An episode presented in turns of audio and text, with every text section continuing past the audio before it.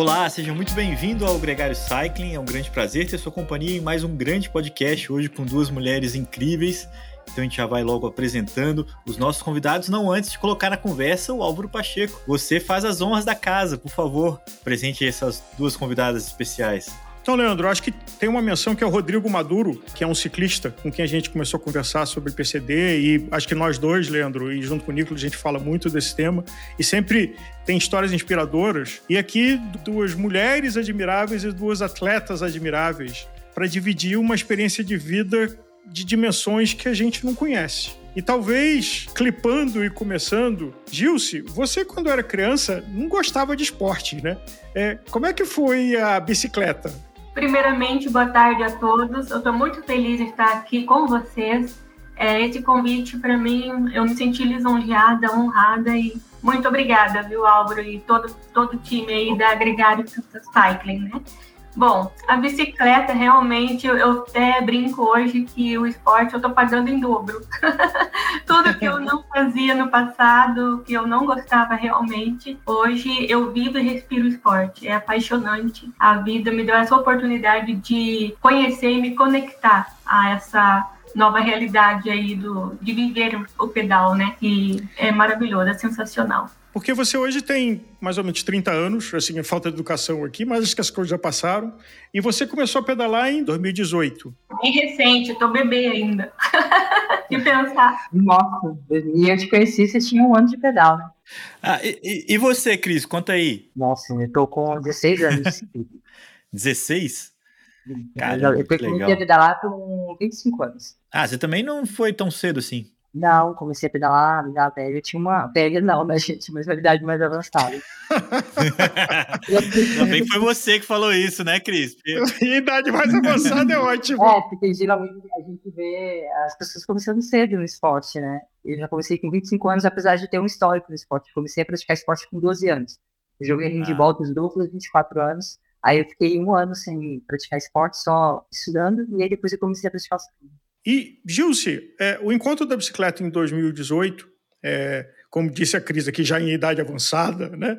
mas foi por uma característica é, dos seus sentidos, é, e aí a bicicleta foi um elemento importante para você, né, a partir de 2018. Sim, eu sou artista plástica. Eu pintei praticamente a minha vida toda então eu vivia e respirava arte. E eu sempre até tinha em mente me aposentar nisso. Me formei, né? Fui pós-graduada na arte e de repente uh, aparecem essas adversidades assim na vida de todo mundo, né? Como na minha surgiu e eu descobri ser portadora de uma doença rara, genética e degenerativa da visão e audição, que é a síndrome de Usher e aí foi um baque muito grande, porque a minha profissão era totalmente visual. Eu ministrava curso, fazia workshop, vernissagem, enfim. E aí vi meu mundo virar de ponta cabeça, né? Então foi aonde é, tive um período umbreu assim de aceitação, de é, entender o que esse processar, né? O que estava por vir é, não foi fácil, tive que ter muito apoio, principalmente da família. E então é, eu aprendi que a vida são feitas de escolhas. Ou você se afunda, né, e se entrega à depressão, ou você realmente escolhe a escolha certa. E eu acredito que eu fiz a certa, que é viver. Eu quis viver. E aí foi onde apareceu o esporte. E o esporte assim veio como uma, uma surpresa a, a bike ela surgiu de repente como um hobby, porque eu queria fazer algo para me sociabilizar, ver pessoas, aproveitar a vida enquanto ainda tinha um residual bom de visão, né? Então comecei a pedalar, senti o vento e, e a natureza, ainda conseguia enxergar, era maravilhoso. É, eu tinha uma guia que me levava para a estrada, então aquilo me fazia sentir a liberdade o vento, né? Então, não tem preço para gente que está num processo de aceitação e o esporte me fez aprender e amadurecer essa ideia de, de que eu tinha que aceitar e me adaptar ao novo. E aí eu aprendi também que o ser humano é incrível, tem uma capacidade incrível de adaptação.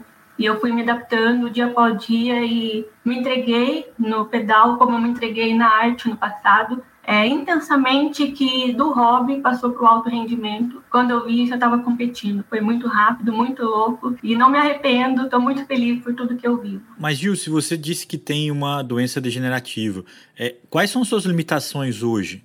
A visão, primeiro eu nasci com uma perda leve auditiva, é, aprendi a falar lendo os lábios das pessoas. Aos 11 anos de idade, passei a usar minha primeira prótese auditiva em apenas um ouvido, e foi onde eu ouvi pela primeira vez o som da água, que eu não sabia que tinha som. Eu ouvi pela primeira vez o vento, que eu não sabia, aquele as folhas batendo, os pássaros, aquilo foi assim algo muito novo motivante demais é, saber que tudo tinha som. Meu mundo do som ficou. É, é, eu vivia assim é, como uma criança realmente aos 11 anos, descobrindo tudo. De repente, eu percebi que nos meus 15 anos, a minha audição foi caindo e, e foi algo impactante para os médicos, porque eles não estavam entendendo o que estava acontecendo. Eles acharam que ia ser algo estável, né?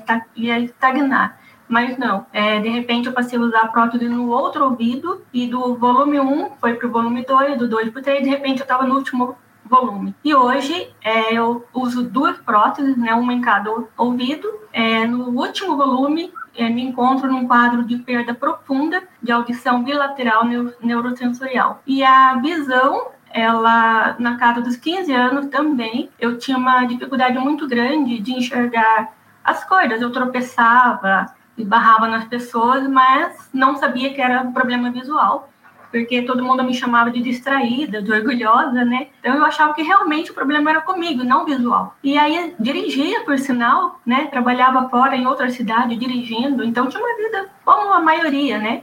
Então nunca imaginei que fosse visual meu problema também, além da audição. E aí na fase do adulta, dos 20 anos, que complicou, que eu comecei a ter cegueira noturna, não queria mais sair à noite porque não estava enxergando. E então, na, quando eu tinha uns 25 anos, é, meus pais descobriram através do médico que eles me levaram, mas não me contaram. Eles levaram dois anos para me contar, porque eu tinha um problema de retinose pigmentar na visão porque eles também levaram um baque tão grande quanto eu. E eles levaram dois anos para se preparar e aceitar e me contar, meus pais, né? Só que a gente não. É, é, como os pais conhecem os filhos, os filhos também conhecem os pais, né? Então eu percebi que algo diferente havia comigo. Então, quando eles me contaram dois anos depois, eu já estava preparada. Alguma coisa estava por vir. Enfim, descobri que tinha retinose, aí descobri que ia ficar cega foi muito desesperador. Só que o mais desesperador é que nos meus 30 anos é, veio a confirmação que era síndrome de Usher, que era uma doença rara, que não tem cura, é, e é genético, né? E além disso tudo, que me impactou que era degenerativo, que eu ia ficar cega e surda. E hoje eu tenho visão de vulto, me resta um 5% residual visual. Cris, o que, que te motivou a ser piloto uh, no tandem do paraciclismo? É, viver experiências. Eu, eu, precisava. Eu comecei a pilotar em 2019, só trazendo o antes, né? Eu, eu comecei a ver o paraciclismo em 2018. Eu achei bem interessante. Aí eu vi o Fabinho Lene, um dia que eu precisei, ele passou aqui pegar o equipamento e falei, Fabinho, se você souber de alguma menina que precisa de uma piloto, eu estou à disposição. Aí passou uns quatro meses eu saí da Funvic e fui correr na Memorial. E a Memorial, a Memorial tinha a Marcinha. E aí o Fabinho comentou, naquela época quem pilotava para a Marcinha era a Valkyria. Aí o Fabinho comentou com o Cláudio que eu já tinha demonstrado interesse. Aí o Cláudio perguntou se eu não tinha interesse de pilotar também, correr na Elite e para e para Marcinha, pilotando para Marcinha. E o, o, contexto geral é assim, eu precisava entender o que era fa fazer força junto com uma deficiente visual e mostrar o mundo do ciclismo para ela. Só que não através é, dos olhos, e sim através da percepção. É, porque você, um, um piloto ou um atleta do paradesporto, ele tem um outro estilo de ciclismo, um outro estilo de fazer força do que o ciclismo olímpico, por exemplo. É, é totalmente diferente. E eu queria entender isso, eu queria trazer para a minha percepção é, como seria. Chilce, como é para você andar de bicicleta é, com as características de visão e audição que você tem. Manter o equilíbrio, a coordenação com o piloto e até o seu medo, porque você não, tá, não tem a sensibilidade de, do que, que tem, se tem uma subida na frente, se tem uma curva, se tem uma descida. Como, como você se comunica e como é que você sente a bicicleta na sua pedalada? Olha, é, primeiro é a confiança, né? A gente tem que ter plena confiança de quem será seus olhos, é, porque não é fácil você ser guiada assim, saber que você não sabe como você existe, né? Você não sabe o que virá pela frente, né? Então, primeira coisa é a confiança. Quando eu subo na bike, então a gente, um pouco antes eu tenho um processo de como é que eu posso dizer, de uma combinar com a outra, a comunicação, justamente pelo fato de eu não ouvir. Quando chove, eu tenho que tirar as próteses, eu não escuto nada, é zero. E mesmo que eu estou com as próteses, o próprio vento, ele dá uma abafada no som, então eu também não escuto. Então a gente tem uma conversação nossa em libras através do toque da, das mãos nas pernas durante a pedalada. Então conforme o toque é um código se é curva direita, curva esquerda, é, bem subida, descida, segura. Então, tudo tem um código em Libra criado por mim e a piloto. E aí, assim, a nossa conversação durante a, o pedal. Aí, às vezes, eu, eu, consigo ouvir, às vezes ela comenta e eu consigo ouvir. Inclusive, é, até na, nessa prova que, do, da Copa do Mundo que teve na Europa, tinha uma outra dupla tandem brasileira e eu falo, eu falo também através da, não só de Libra, como o Tadoma, que é a comunicação pela vibração das cordas vocais. E que eu coloco a minha mão no pescoço da pessoa que está conversando comigo e eu consigo entender pela vibração que ela está falando. E aí, numa situação da prova que aconteceu na Europa, que eu não passei bem, a outra dupla foi super parceira, percebeu, e a Gabi queria conversar comigo e não conseguia ela, olha, durante a prova, tá isso, olha que loucura. Ela pegou a minha mão, tirou do guidão, colocou no pescoço dela, conversou comigo, eu entendi e seguimos a prova. Foi incrível. Então, assim, a, a bike, as pessoas, tudo, é, eu aprendo muito a cada dia e me supero a cada diversidade mesmo. É incrível. Cris, ser piloto de tandem, você está falando de um conjunto. Quanto pesa o conjunto bicicleta e os dois atletas? É... Ah, se colocar 60, 60, 120, mais uns 15 quilos disso que tá pesando uma tandem? A minha tandem pesa 18. É, então, pode colocar 138 quilos, né, no caso. Mais ou menos 130, 140 quilos é o que gira em torno. Eu imagino de que pilotar no guidon requer uma força e uma habilidade, porque é, é, tem que ter uma. Por mais que exista uma sintonia, a atleta que está que, que tá, é, na tandem também é, pode ter uma demora de resposta. Então, para entrada de curva, para saída de curva. Como é que é essa experiência de pilotar a tandem para você como pilotagem? É pesado no sentido muscular, sim, porque tanto que as provas que teve na Europa era para mim ter ido com a Bianca, né, que é atleta de Rio Claro e foi convocada junto com a Gilce. Só que eu tô com uma lesão no quadril e o que segura a bicicleta é o quadril, né? Os braços, a gente acha que o que segura a bicicleta são os braços, mas não é. Os braços só dão direção. O que segura é o seu tronco, o abdômen, o quadril. E eu não pude ir porque, por devido à intensidade da dor que eu sentia, principalmente quando eu estava pilotando o tandem. Então, se você tem que ter um, um, nível de funcionamento físico um pouco diferente também quando você pensa no ciclismo olímpico, quando você pensa no, em pilotar uma tandem. A exigência dos membros superiores é bem maior, bem maior.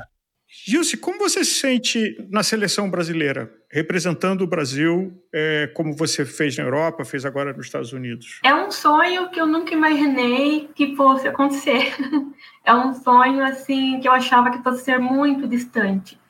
É, como eu falei, né, eu vivi e respirava arte, então estar no esporte já é uma, uma surpresa para mim. E aí, de repente, me ver dentro de uma seleção, eu pensei, meu Deus, sensacional. É como a gente. Tudo depende de nós mesmo, né? E a limitação está dentro de cada um, da nossa cabeça.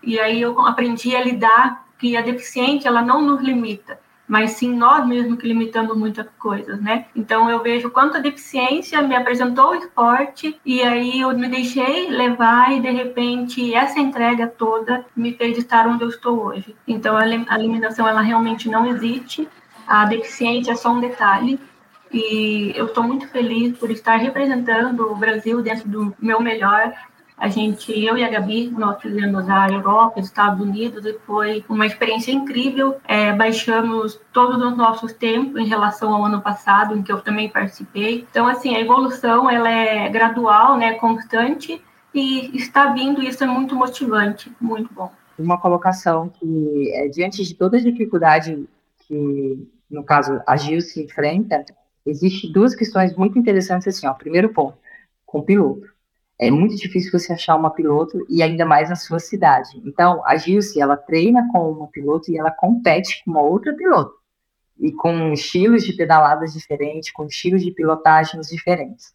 E, e é o outro ponto é assim, uh, no cenário mundial, uh, eu acho que a Gilce é a única ciclista, a única paraciclista também com deficiência auditiva o que torna os resultados dela ainda mais é, brilhantes, porque o, o tandem, por exemplo, no cenário mundial, não são todas as atletas que são que têm um comprometimento muito alto da visão. Tanto que no dia a dia, na logística, né, Gilson, no hotel, a gente vê outras atletas tandem que têm uma porcentagem de deficiência visual se deslocando, se alimentando sozinha pelo hotel. Quando que a Gilce, a Marcinha, no caso, que era outra brasileira, e até mesmo a Bianca, elas são bem dependentes da piloto, né, Gilce, para se, alimentar, se alimentarem no sentido assim, para a gente ajudar elas a se servirem, a se deslocar pelo ambiente e tudo mais. Isso, na prova, implica a seguinte questão, é, uma coisa é você estar com duas pessoas, piloto e atleta. E aí, quando você precisa fazer força, a atleta, ela não é totalmente, ou que ela não tem um comprometimento muito alto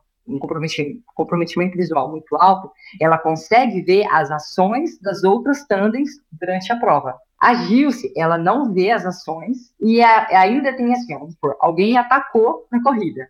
A piloto, ela vê a ação, se você fala, você só fala, Gilce, aumenta. A Gilce já sabe que ela tem que aumentar. A piloto da Gilce, como ela tem a deficiência visual, ela tem que tirar a mão do guidão, focar na Gilce para a Gilce acelerar. Tudo isso demanda tempo. Até você ter todas essas ações, quem atacou já está bem. você entendeu? Isso tudo, essa logística, é, como eu falei, torna os resultados da Gilce ainda mais brilhantes, porque ela lida com uma outra dificuldade que eu acho que no cenário mundial ninguém lida, que é também o problema auditivo. E dentro da tandem no Paralímpico, a categoria se separa só pelo, pela, pelo visual. Isso, ah, não tem uma categoria onde, onde ela a Gil, você, né, Gil, você está aqui, participe com pessoas com as mesmas limitações. Você, você acaba competindo com um arco maior de atletas. É, por exemplo, que, aqui, o que a Cris falou realmente é, é isso mesmo, se torna mais difícil para mim, e eu sempre digo assim que eu, eu acabo saindo em desvantagem, mas eu não olho isso é, como desvantagem, mas sim como algo para eu empenhar ainda mais e aprender ainda mais a lidar com essa situação, porque ou se você se entregar à, à dificuldade, você vai, tipo assim, você não vai evoluir, né? Então, eu acho que você tem que ser esse lado e focar no que você tem que aprender para continuar evoluindo. E aí, é, nas outras classes, por exemplo, a classe C, é, vai do 1 ao 5 a classificação funcional deles. É, a classificação funciona como? Quanto maior o número, menor a limitação. Então, tem o C5, C4, C2, né, C3, enfim. E, e tem a classe, a classe C é, é, digamos assim, é problema de membros, né, amputados, ou, enfim. E a classe, tem o triciclo, que é o problema neurológico, falta de equilíbrio, também tem as suas classificações, e cada um compete dentro das suas classificações, separadas. T1 com T1, T2 com T2, e assim por diante. E tem a classe do handbike, né, classe H, que também vai do 1 ao 5. Então, a, o H5 compete somente com o H5, o H3 só com o H3 e assim sucessivamente. E na Tandem, não. A Tandem vai do 1, eu não sei se é do 1 ao 3 ou do 1 ao 4. Eu, eu acho que é do 1 ao 3. É, é, então é o B3, B2 e o B1. Mas não tem essa, essa separação que tem nas outras classes. A B1, B2 e B3, que é a Tandem, competem todas juntas. Então, realmente, isso é muito ruim. Por exemplo, a Martinha B1 ela não enxerga nada. E aí, eu sou o B2 que enxerga o vulto, porém, na prova, é, em velocidade, zero. Então, também não enxergo nada, mas assim, tem a, a B3, que tem pelo menos 20%, 15% residual visual, que é o que tem que ter pelo menos para ser uma tandem. O que, que acontece? Elas têm o Garmin no quadro delas, elas conseguem ver toda. Não é, Cris? Elas conseguem ver todo o processo de velocidade, potência, é, consegue ver a, a situação na lateralidade, na frente, sabe quando tem fuga, quando não tem, quando tem que manter. E no meu caso, é, é o que a Cris citou, realmente, eu não estou vendo, não estou ouvindo, eu pedalo e na escuridão. Tente imaginar no silêncio na escuridão, vocês não saber o que está acontecendo, e você tentar sentir a pedalada do seu piloto e to os toques dela na mão. É isso que eu passo durante o processo de pedal, da, durante as provas. É muito difícil e a cada, a cada por isso que eu falo, para mim é uma experiência cada prova, porque a cada prova surgem experiências assim é, inesperadas, né? Situações, na verdade, não experiências, situações inesperadas que às vezes a gente não tem o código, né? que é algo novo e aí, o que fazer, né? Igual aconteceu que a Nicole, que estava guiando a Bianca, acabou nos ajudando, pegou minha mão e falou em Tadoma durante a prova, né? Olha que loucura. Então, é uma situação inusitada que aconteceu. E aí, a cada situação, a gente aprende também, né? E realmente, é, não é fácil. Eu acabo, sim, é, tendo que aprender muito mais, evoluir muito mais nessa questão de percepção do que as outras. Eu acredito até que tinha que ter essa separação, mas como não tem, a gente faz com, o que tem, né? Já foi questionado junto ao CI essa separação. A UCI argumentou que até então não se tinha número para formar categorias. É, o que eu acho que existe uma, uma possibilidade de alteração para um médio e longo prazo, porque a gente vê claramente aumentando o número de tandens. É, eu lembro que em 2019 a gente disputava etapa de Copa do Mundo com sete tandens, com dez, dez tandens, e esse ano a gente teve uma largada de vocês lá com 19 tandens feminino, né, Gilce? O ano passado na Bélgica tinha 34 tandens. Então, muita gente. E a Mariana também, que é uma fisioterapeuta, ela trabalha junto com a Confederação Brasileira, ela vem desenvolvendo a tese de mestrado dela justamente para trazer, evidenciar ainda mais essa diferença é, entre atletas tandem que têm uma porcentagem maior é, de comprometimento e outras que têm um comprometimento menor, né, de uma porcentagem menor, para ver a diferença disso na performance.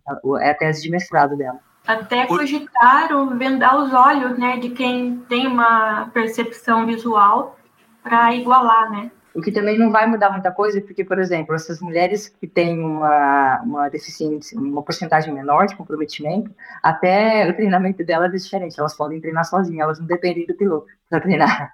Ah, isso é curioso. A gente, já, a gente já viu bastante isso na natação com o Clodoaldo, né? O, próprio Laurinho no, no ciclismo, é, esportistas que, que, se adaptam, né? E acabam conseguindo é, evoluir dentro das suas limitações e, e depois a reorganização para que isso seja justo, né? Agora, hoje, a sua relação com o esporte ela é recente, você começou falando sobre isso, com o Paralímpico também.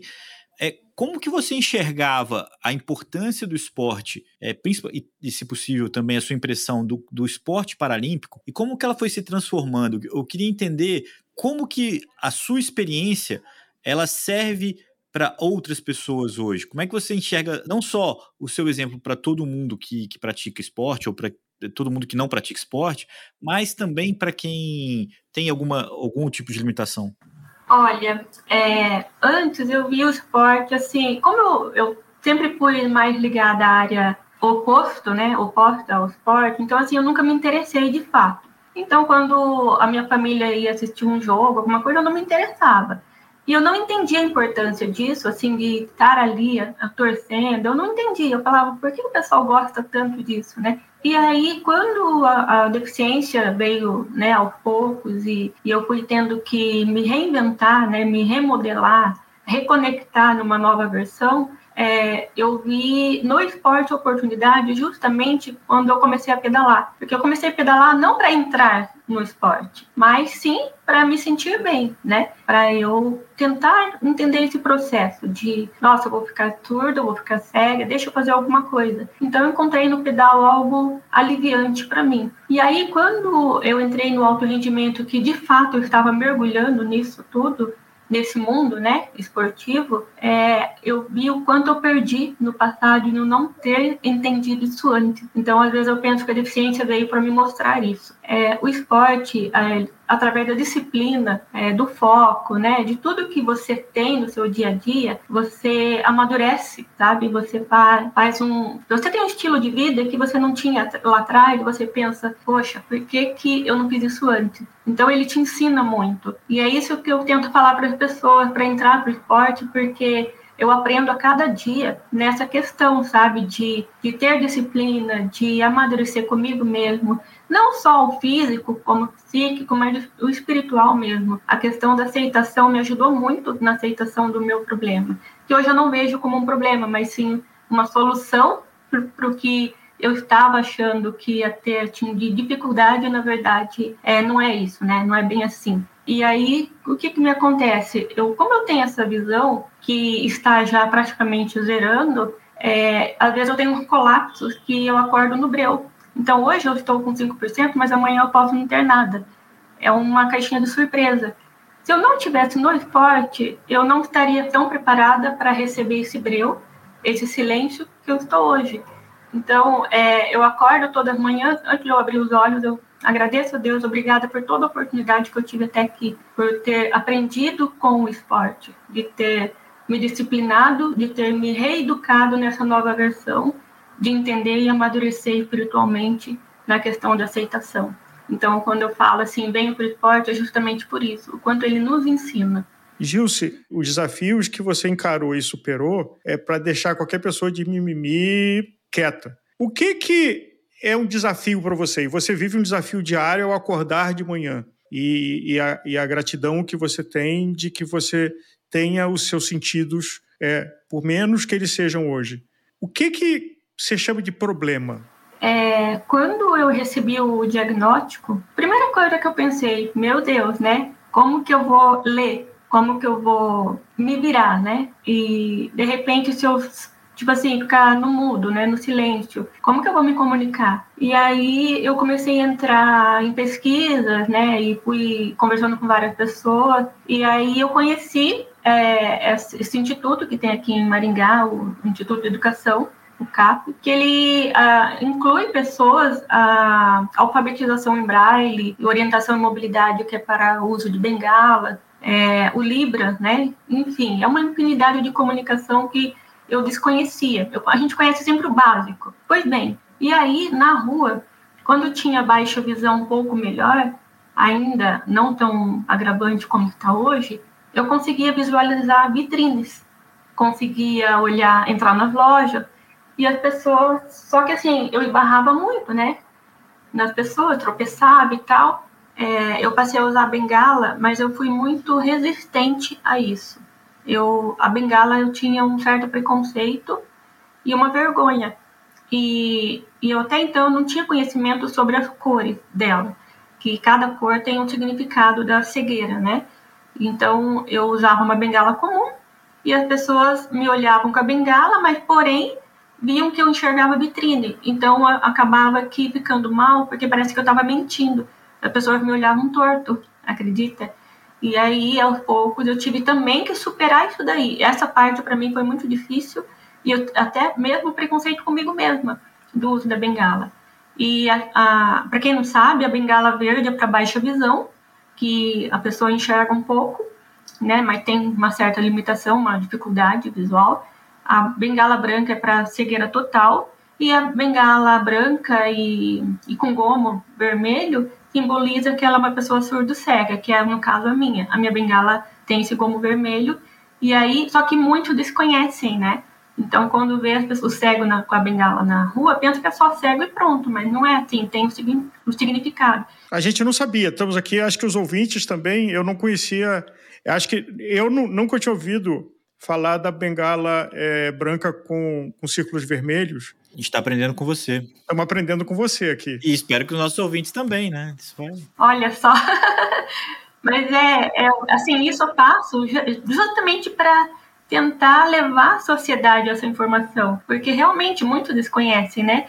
E aí os PCDs pedem muita inclusão, mas a inclusão também tem que partir de nós, porque nós também temos que ensinar e passar, por exemplo, esse conhecimento que vocês desconheciam, né? Então, como que a gente vai cobrar se a sociedade também não tem conhecimento? Então, cabe a gente também é, incluir vocês dentro do nosso mundo, né? Então, a inclusão eu acho que é de ambos, não é somente nós queremos inclusão, é vocês também entenderem a nossa, não vou dizer limitação, porque eu não vejo como uma limitação, mas a nossa realidade de vida, né? O nosso processo. E então o meu maior desafio foi realmente a bengala. Hoje eu superei. Foi assim um processo mais longo, mais longo do que o braille. Aprendi o braille rapidinho, mas a bengala foi difícil. eu brinco que eu sou especial, que eu tenho quatro ouvidos e três olhos, que é a prótese dos meus ouvidos, a bengala e meus dois olhos. Eu sou especial. Tenho mais que vocês. Não tem dúvida. E aí, é, nesse processo de, de evolução, eu vejo que todos somos como borboletas. A gente vive em constante metamorfose, transformação, renovação. E até eu brinco que eu sou uma delas, uma das borboletas. Até no meu novo uniforme eu coloquei, não sei se a Cris viu, eu coloquei meu, meu, uma, uma, várias borboletas, porque é isso que nós somos, o ser humano é isso. É te transformar, te renovar, se redescobrir numa nova versão, num novo ciclo de vida e ver as adversidades como oportunidades e não como problema. Você ver como problema é você achar mais um problema e não uma solução. E eu sou muito grata, sim, Álvaro, porque eu tive a oportunidade de enxergar um dia, de dirigir um dia, de enxergar o rosto das pessoas, de conhecer meus pais. Então, isso eu sou muito grata, porque muitos nascem sem poder ver nada, né? Sem ouvir nada. E eu ainda tenho essa oportunidade de continuar ouvindo através da tecnologia, e agora surgiu uma tecnologia nova americana, que é a Drycon, que eu uso, né, no Live Drycon, é uma órtode digital que quando eu coloco, eu enxergo o mundo colorido de volta, porque meu mundo é escuro, não tem cor, não é tudo preto, branco, cinza e bulto, então quando eu coloco hortas eu vejo tudo colorido de novo e, e consigo enxergar as pessoas. Então eu vou reclamar do quê? Olha quantas oportunidades a vida está me dando. Você se apresentou é, dizendo que você era artista plástica. Hoje você se apresenta para as pessoas dizendo que você é uma ciclista paralímpica? É, eu me apresento como paratleta, mas eu não fugi da arte, porque o esporte também é arte. E eu até falei para o Álvaro, numa conversa nossa, que hoje eu não pinto com as minhas mãos uma tela, mas eu pinto com os meus pés, através das pedaladas, eu pinto a minha história, a minha vida. Então eu continuo fazendo arte. Eu sou artista e atleta. Gilce, foi um. Eu não consigo achar uma palavra, um encantamento te conhecer. A gente usa a palavra honra e privilégio aqui no Gregário, mas é 100% sincero e na grandeza que essa palavra possa ter, de te conhecer, de te ouvir, de, de me inspirar em você e, e, dividir com os nossos ouvintes da Gregário. Aqui a Cris hoje, talvez fazendo. É, você é o piloto e a Cris é, é o ciclista uh, que está na tandem junto uh, nesse nosso programa. Muito, muito obrigado e parabéns ao enorme ser humano e mulher maravilhosa que você é. Nossa, é... eu que tenho que, que agradecer, eu até gaguejei aqui, estou emocionada. Eu que tenho que agradecer a oportunidade de estar com vocês, de estar junto à Cris, que eu admiro tanto. Sou sua fã, Cris. Talvez você não saiba, mas sou sua fã pra é caramba. e, Álvaro, foi um prazer enorme te conhecer. Muito obrigada, tá? E a todos que estão nos ouvindo, que entendam a mensagem que eu passei e, e recomecem a sua vida, o seu ciclo, sua maneira de ser todos os dias Quantas vezes foram preciso? Não se entreguem às adversidades da vida. Recomecem, recomecem. Uma hora vai dar certo. A gente conta história de bicicleta por aqui, né? De ciclistas e bicicletas, e, e, essa é uma, sem dúvida, uma das mais emocionantes delas. Cris, muito obrigado por ter participado aqui com a gente também.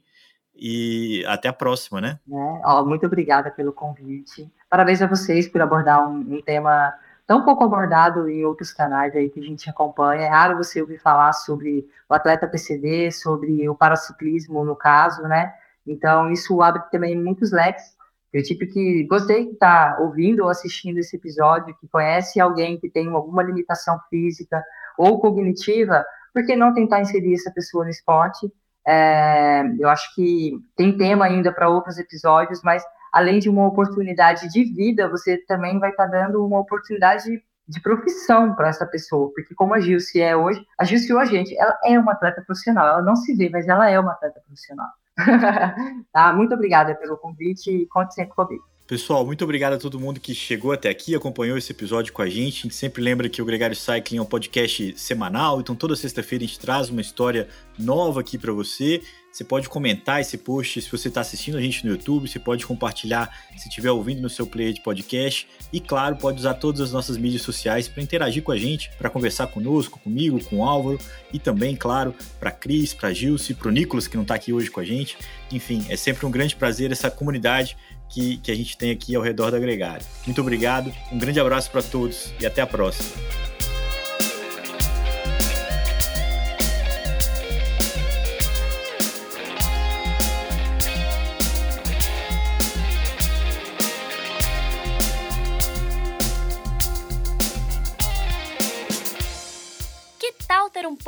Com a arte desse episódio. As ilustrações do Hudson Malta podem decorar sua casa.